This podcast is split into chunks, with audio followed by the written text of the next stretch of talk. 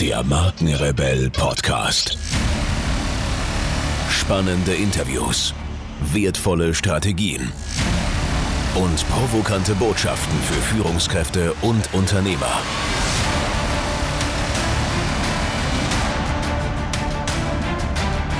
Stell dich den Herausforderungen der Digitalisierung und setze als Marke ein Zeichen. Von und mit Markenrebell Norman Glaser.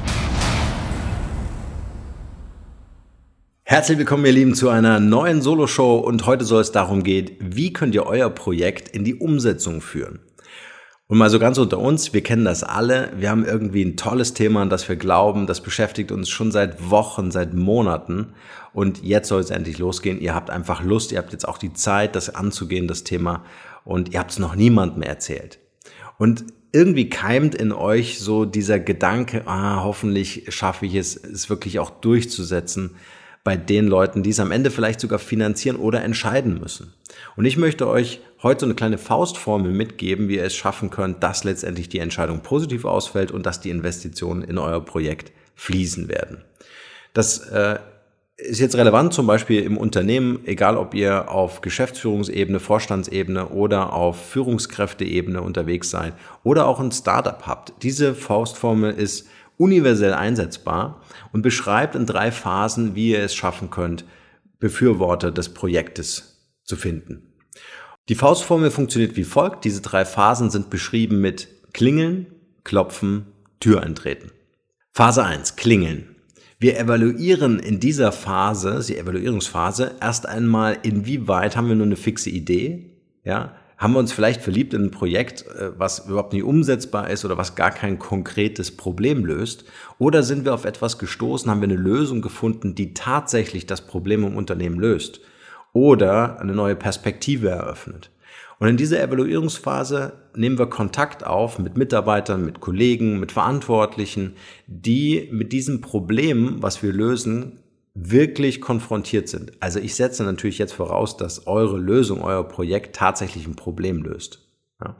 Und wenn ihr mit diesen Personen sprecht, sprecht nicht über eure Idee. Es ist noch viel zu früh. In der ersten Phase evaluieren wir erst einmal, inwieweit haben wir das Problem tatsächlich verstanden und können wir unsere Lösung wirklich anbieten, um diese Probleme oder das Problem zu lösen.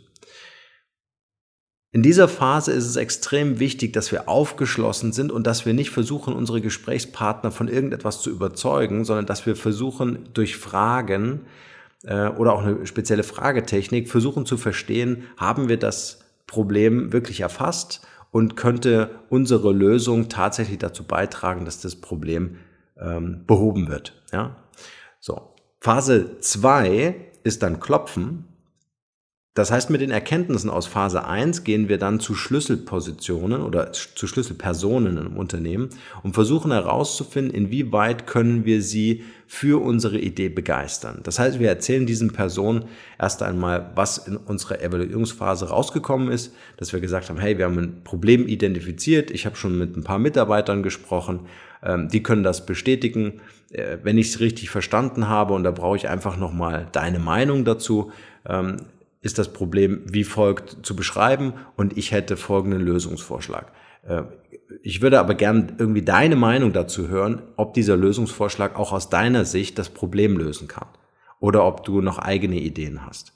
Das heißt, sehr wertschätzend mit diesen Leuten umzugehen, um sie letztendlich als Befürworter des Projektes zu gewinnen. Sie sind die Multiplikatoren, damit du am Ende nicht alleine in der Verteidigung deiner Lösung stehst, sondern hinter dir wirklich Leute hast, die wichtig für dich sind. Was sind das für Leute?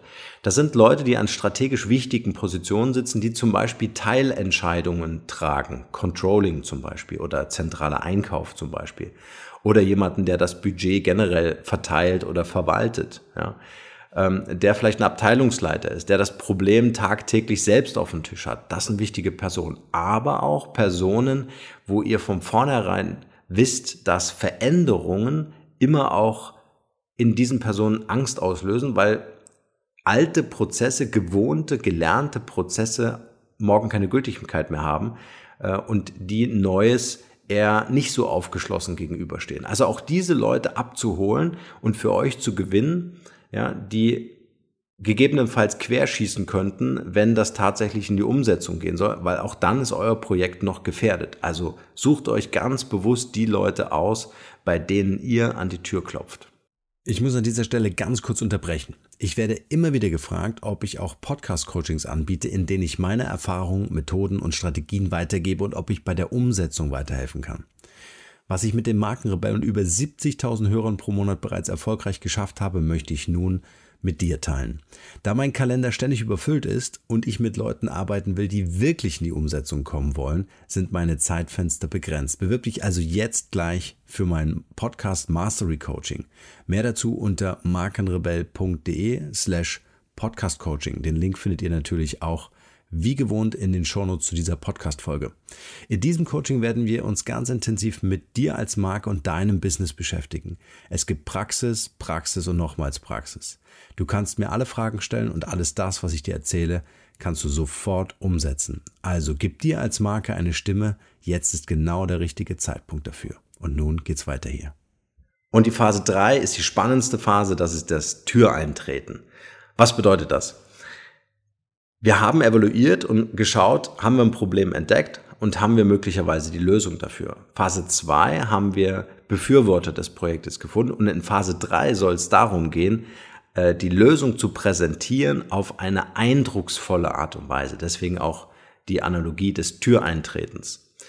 Wir wollen die in einer Präsentation die Lösung so klar und so einfach, so brillant zeigen, dass es nicht nur inhaltlich wertvoll ist für das Unternehmen, also dass, dass derjenige, der bei der Präsentation dann dabei ist, nicht nur versteht, okay, die Person hat sich jetzt hier, ihr habt euch mit der Aufgabenstellung beschäftigt, ihr habt das Problem verstanden, ihr habt es äh, voll umfassend analysiert und ihr präsentiert eure Lösung. Also nicht nur inhaltlich, sondern auch formal muss das Ganze einschlagen wie eine Bombe. Das muss Gänsehaut produzieren.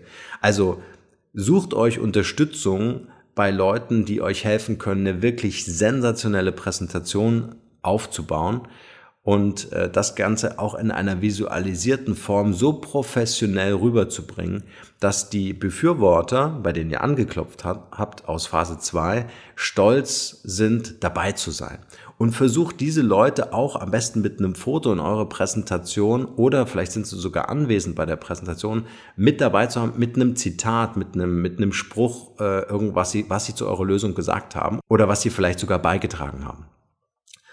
Und mit dieser Präsentation, mit diesen Gänsehautmomenten, mit diesem professionellen Statement, was ihr abgebt zu eurer Lösung, ist die Wahrscheinlichkeit sehr, sehr hoch, dass zum Beispiel der entscheidende Vorstand oder das entscheidende Gremium am Ende das Projekt befürwortet und das Projekt finanziert.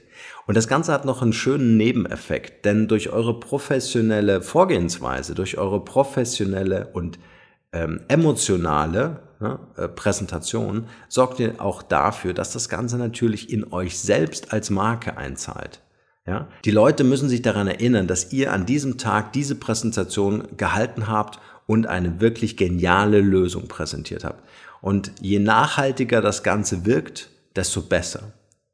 Ich hoffe, ich konnte euch mit dieser Solo-Folge ein bisschen Inspiration geben, ein paar Impulse geben, eine kleine Faustformel an die, an die Hand geben, äh, wie man von einer anfänglichen geilen Idee hin zu einem tatsächlich umzusetzenden Projekt kommt. Und würde mich total freuen, wenn wir uns darüber austauschen können, wie ihr das Ganze erlebt habt, ob ihr das mal ausprobiert habt und welche Erfolge ihr damit hattet. In diesem Sinne, ich bin raus, nur das Beste für euch und bleibt rebellisch.